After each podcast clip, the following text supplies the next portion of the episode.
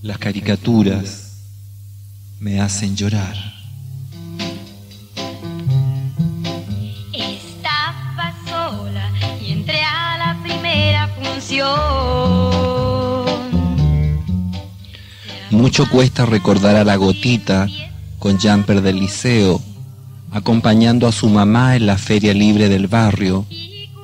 Apenas una mocosa que vivía en esas casas de clase media en San Miguel cuando esa comuna brava era el territorio revolucionario de los hermanos Palestro, el único lugar en Chile donde había un monumento al Che Guevara, en el Parque Gran Avenida, casi frente al colegio donde estudiaba la Benavides, la chiquilla de ojos soñadores, que desde chica fue graciosa, como una chirla y temple nacida para el show.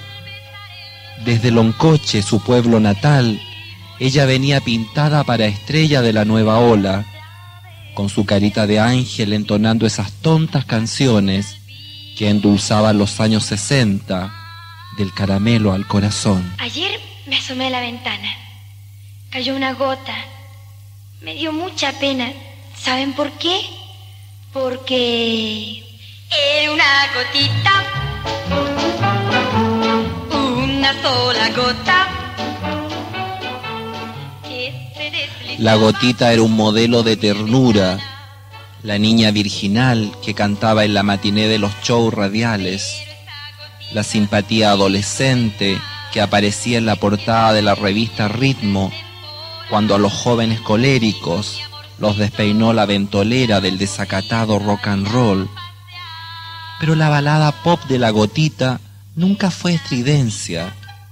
Su cancioncita repetía el idilio quinceañero del muchacho malo, mi mal amor, y nunca se contagió con ninguna letra irreverente. Así, su blanda dulzura conquistó a todos los papis de aquella época que soñaban que sus niñas fueran así, igual de amorosas, rosadamente tiernas, diferentes a esas cabras locas que se arrancaban el pelo gritando por Elvis o los Beatles. La gotita de entonces parecía una princesita hecha para el altar cuando se casó enamoradamente de blanco con el cantante Pat Henry y juntos hicieron la noticia colorín colorado que llenó las páginas de la prensa.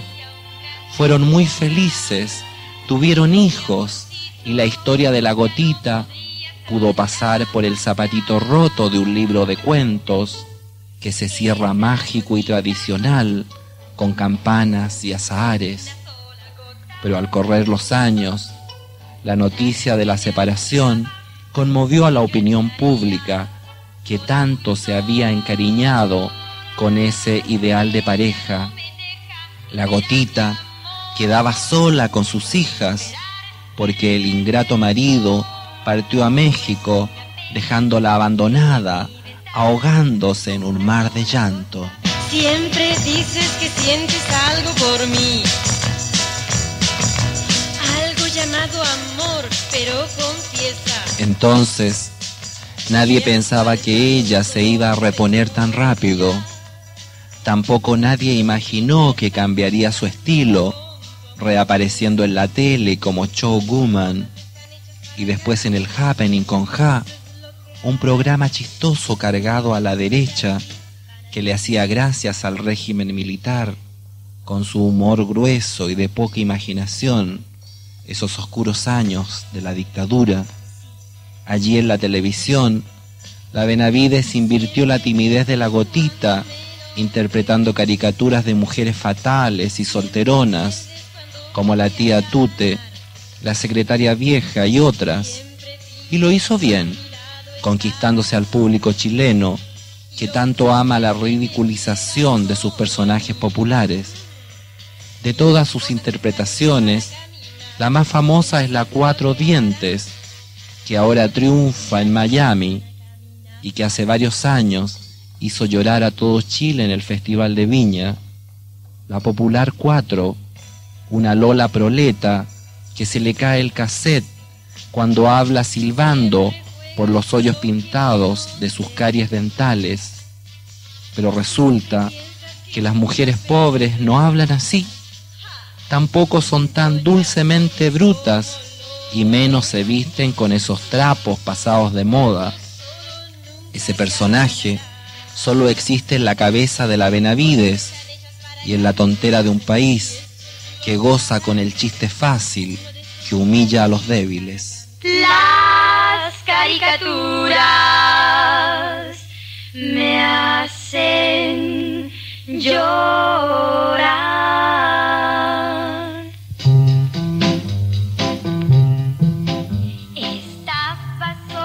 Durante los años triunfales de su carrera humorística, nada se sabía de su vida privada, hasta aparecer la noticia que la Benavides había quedado viuda de su segundo matrimonio.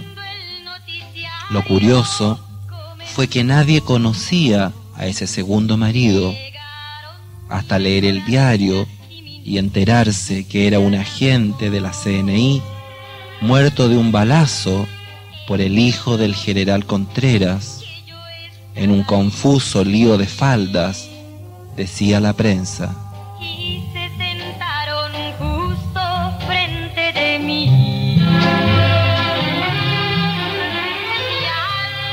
Había ocurrido en una fiesta, al más puro estilo película western, entre dimes y diretes, que te creí, que porque soy hijo del jefe, que no te tengo miedo, que sale para afuera, que dispara, weón, que toma.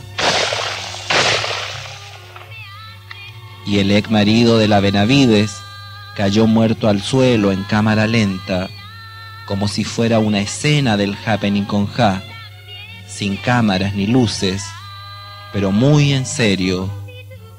Entonces, el mamito, con su frialdad de siempre, sopló el cañón de su arma, alegó defensa propia apoyado por los testigos de la fiesta, salió libre y todo volvió a ser como antes.